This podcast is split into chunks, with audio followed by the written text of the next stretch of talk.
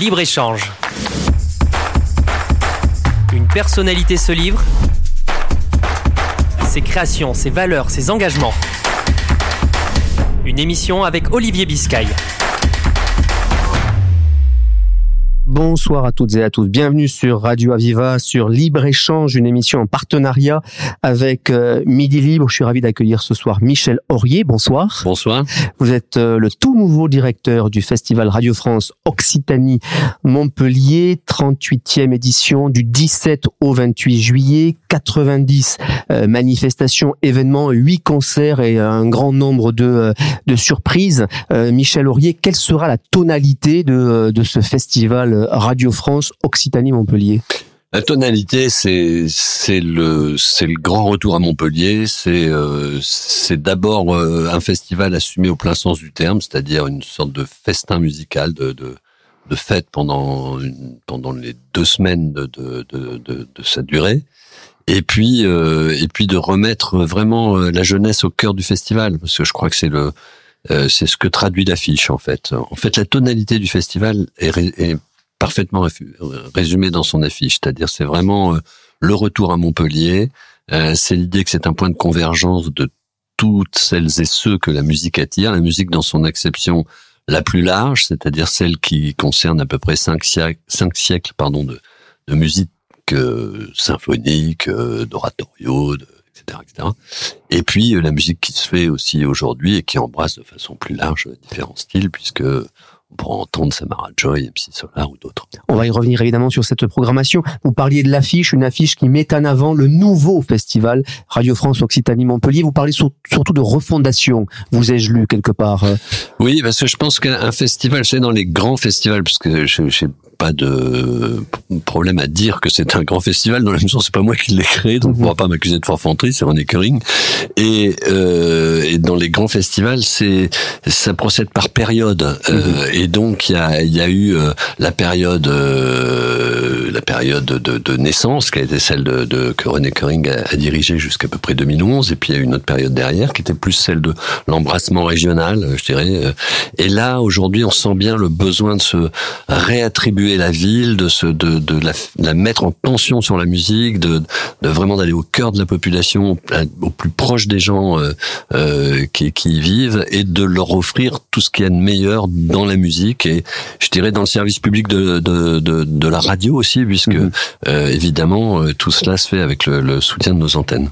Alors je le disais, 80 manifestations, 8 concerts, c'est 70 000 billets hein, sur, euh, sur la période. Oui, à peu près 80, oui, 90 euh, concerts en fait euh, au total. donc c'est évidemment c'est une, une, grosse machine qui se met en place et ça va de, de, de, de, de concerts en solo à des concerts avec des formations de 90 ou 95 musiciens. Et des, et des invités ultra prestigieux. Vous pouvez peut-être nous, nous faire part et faire part aux auditeurs de, de quelques pépites qu'il faudra évidemment suivre pendant cette période du 17 au 28 juillet? Oui, alors on va ouvrir avec euh, John Elliott Gardiner, qui est le grand spécialiste mhm. mondial de, de, la musique de Berlioz, puisqu'il est dans la symphonie fantastique, mais on va aussi avoir Alexandre Kantorov, qui est très très grand pianiste, l'un des plus grands pianistes français aujourd'hui, alors qu'il a 26 ou 27 ans. C'est un très jeune pianiste.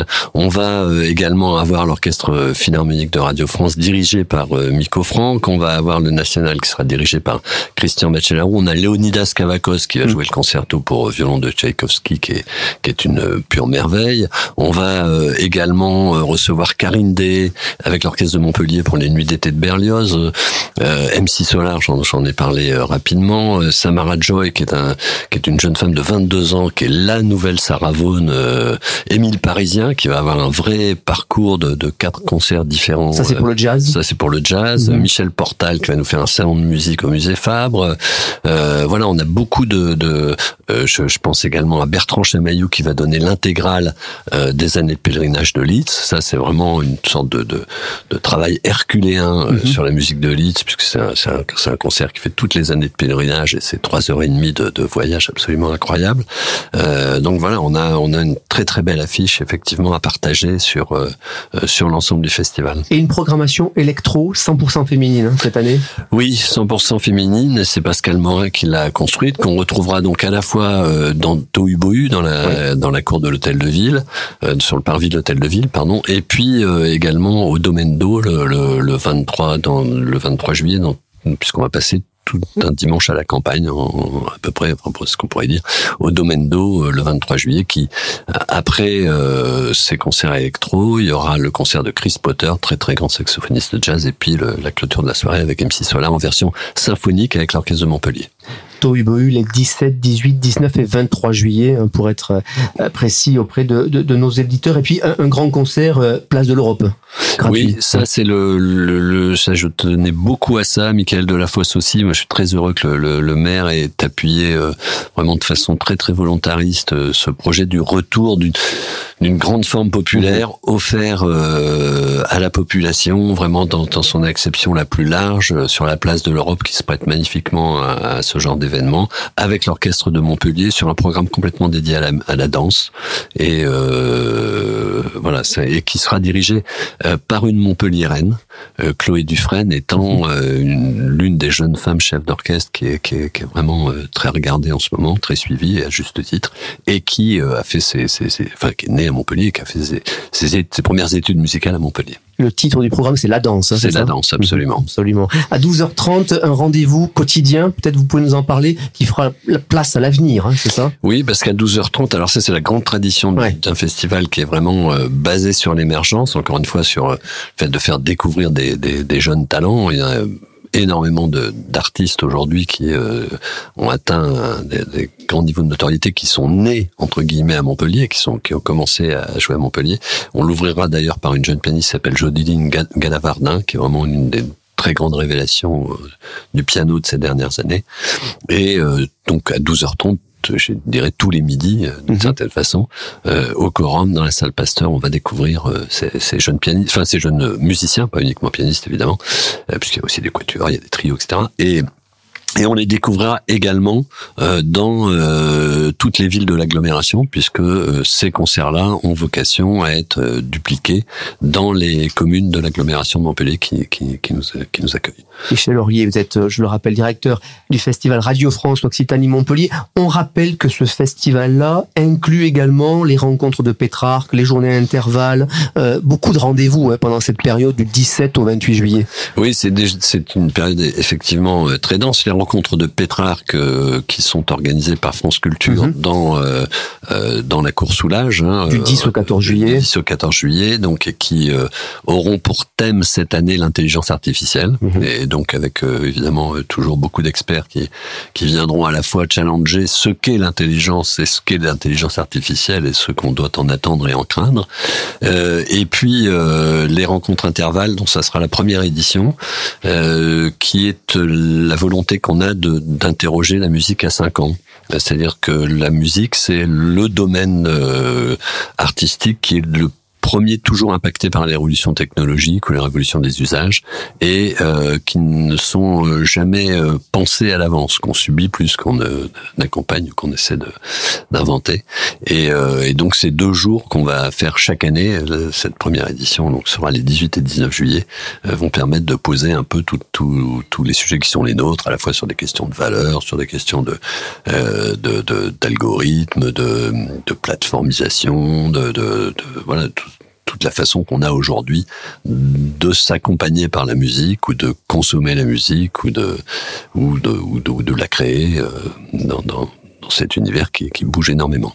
Donc une 38e édition en grand. Que voulez-vous faire du festival euh, à l'avenir? On pense à la 40e édition. Quelle est votre finalité, votre ambition pour ce festival? On voit bien qu'un grand retour massif, majeur sur sur Montpellier, mais au fond, qu'est-ce qu'on peut dire au fond Montpellier? Au, au, fond, euh, ce que j'ai envie, c'est que c'est que Montpellier redevienne cette sorte d'université d'été de la musique, euh, de, de, que ce soit, c'est aussi encore une fois, je reviens à la et cette jeune femme qui arrive avec son violoncelle sur le dos à Montpellier.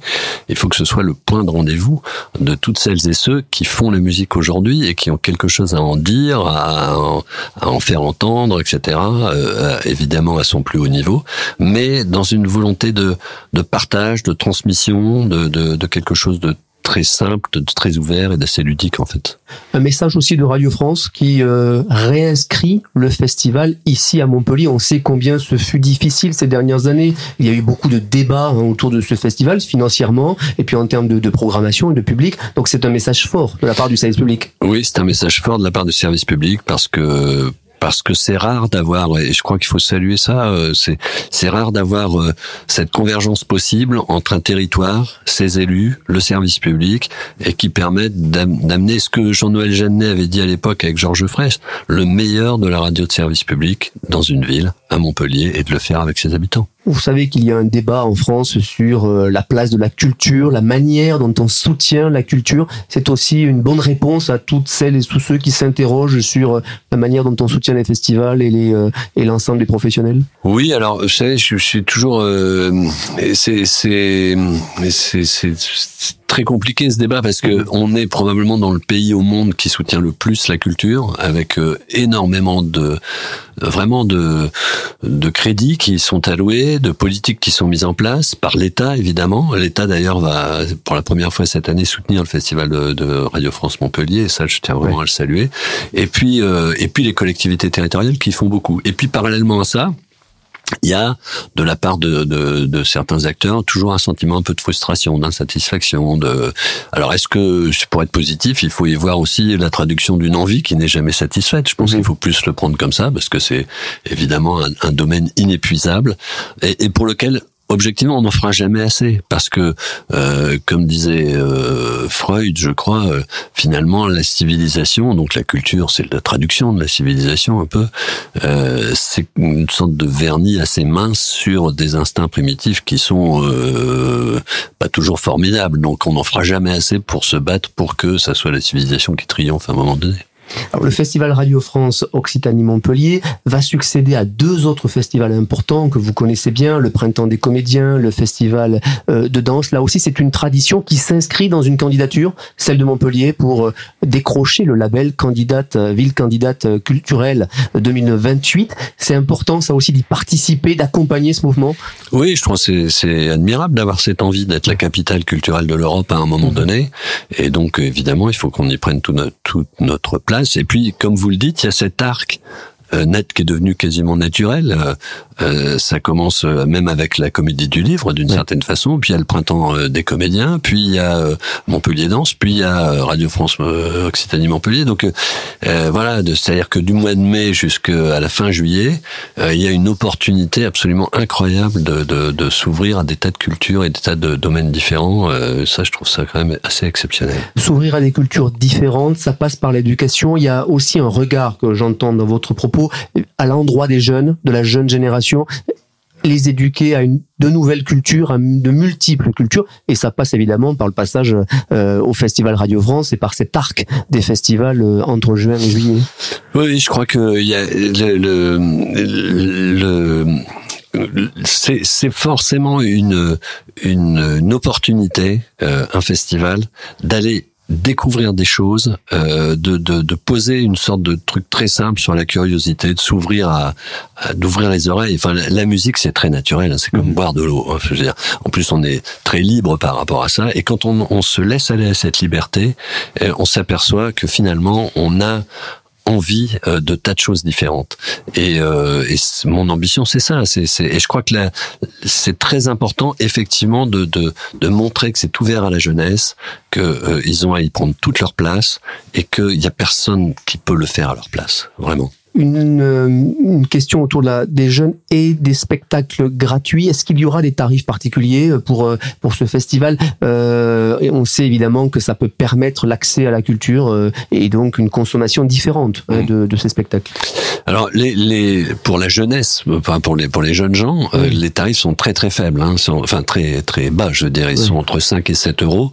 et puis il y a il reste beaucoup de spectacles gratuits qui sont les spectacles des, des de, du conservatoire qui sont donnés au domaine d'eau en fin d'après-midi. Au-delà de ça, on a une palette de prix qui, qui permet évidemment à, chaque catégorie de public de pouvoir y avoir accès. C'est-à-dire c'est très important de veiller à ce que les festivals, quels qu'ils soient, que ce soit celui-là ou, ou d'autres, de rester accessibles à l'ensemble du public. Par contre, euh, sur la question de la gratuité, je pense qu'on a trouvé nos limites au bout d'un certain moment. C'est mmh. euh, le Festival Radio France a fait ça dès les années 80 et on s'aperçoit que finalement euh, c'est pas forcément ça qui fait venir de nouveaux publics. Ce qui fait venir de nouveaux publics, c'est le programme. C'est de savoir si le programme il s'adresse réellement. Il a cette ouverture d'esprit euh, qui permet à tout un chacun de d'y venir et c'est ce qu'on a tenté de faire à travers le programme de cette année. Alors, Michel Laurier, je le disais, vous avez succédé donc à Jean-Pierre Rousseau, euh, qui était euh, l'un des directeurs de, de ce festival. Euh, l'année dernière, lors de cette passation de pouvoir, il disait Michel a une analyse, une pertinence, des idées, surtout c'est un homme de terrain tout sauf un technocrate. Vous retrouvez dans son portrait. Oui, tout à fait. C'est très sympa de sa part. Non, non, mais c'est vrai. Je pense que d'abord j'ai fait euh, euh, l'essentiel de mon parcours professionnel en région. Hein. Mhm. J'ai été euh, à Amiens, à Grenoble, je retrouve Montpellier.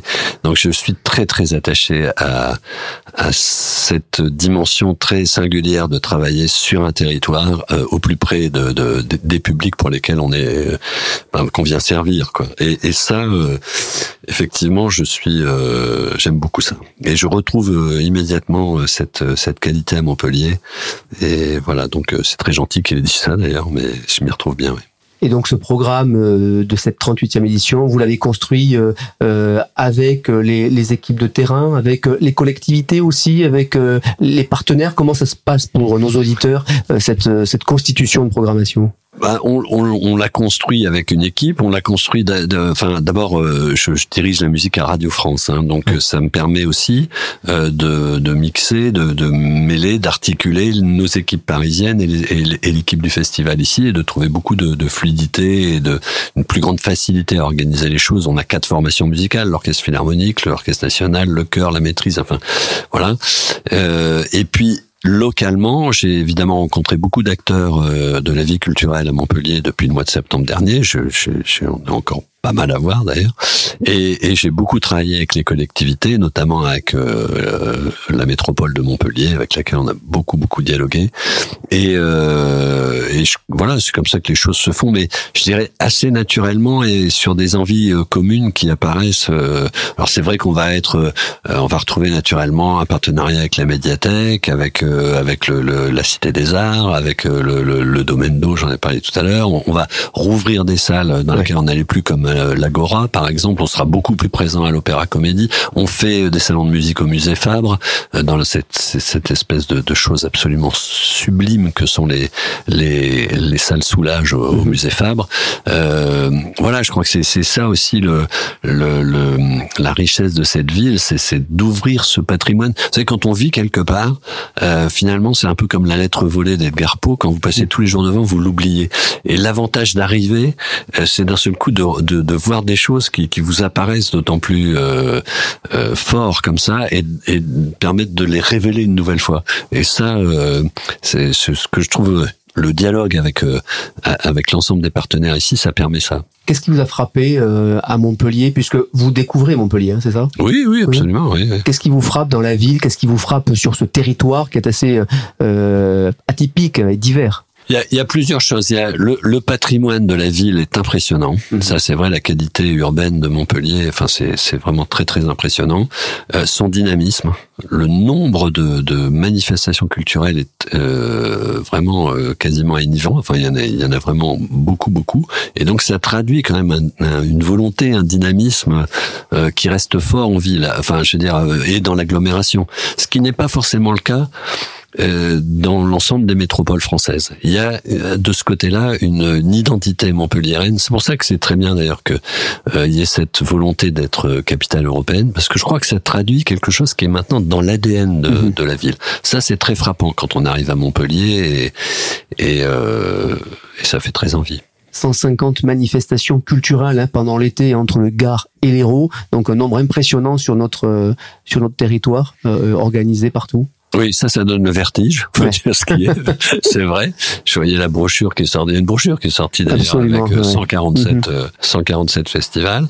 Euh, et je dois dire que, je me suis plongé parce qu'évidemment, j'apprends à lire le territoire. hein, donc, je, je d'ailleurs, je- j'en profite pour dire qu'on a, euh, on, sait aussi, euh, on a discuté avec Seth et avec Junas euh, sur la question de la programmation de jazz, par exemple, pour essayer de se caler. Pour, pour euh, ça, je pense que c'est important aussi de de- d'organiser le parcours un peu des publics, etc.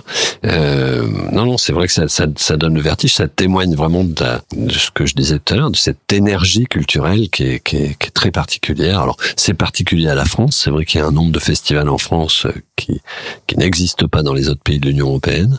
Euh, L'avantage aussi quand on bosse à Radio France, c'est qu'on est euh, membre de l'Union européenne de radiodiffusion, donc on voit bien, on a cette espèce de benchmark euh, euh, sous les yeux. C'est davantage préservé en France par rapport à d'autres oui. pays Ah oui, ça rien Il y a une chose qui était très très frappante, c'est la fin du Covid. Mhm.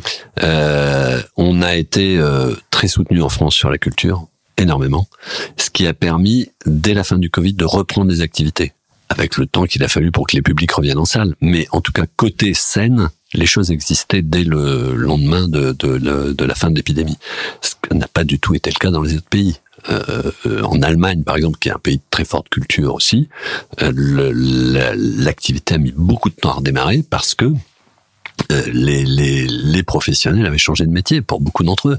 Les techniciens étaient plus là, les, les, les personnels de salle étaient plus là, les artistes, pour certains d'entre eux, avaient abandonné, enfin, etc., etc. Et, et donc, on voit bien euh, cette différence. Il y a, il y a euh, en- encore aujourd'hui en France, c'est pour ça, pour nous ramener à la discussion de tout à l'heure, je prends toujours avec beaucoup de, de prudence les propos qui peuvent être donnés sur euh, l'état de la culture en France, etc. Parce qu'il y a quand même une singularité française du point de vue de l'action publique sur la culture qui reste forte. Avec une particularité dans la région, des, festivals installés depuis très longtemps, 38e édition pour Radio France, c'est le cas aussi pour le Printemps des comédiens, euh, le festival de musique ancienne à Maguelone, c'est la 40e édition. Donc ça, ça, ça traduit des, des, des, des vrais fondamentaux, des racines profondes.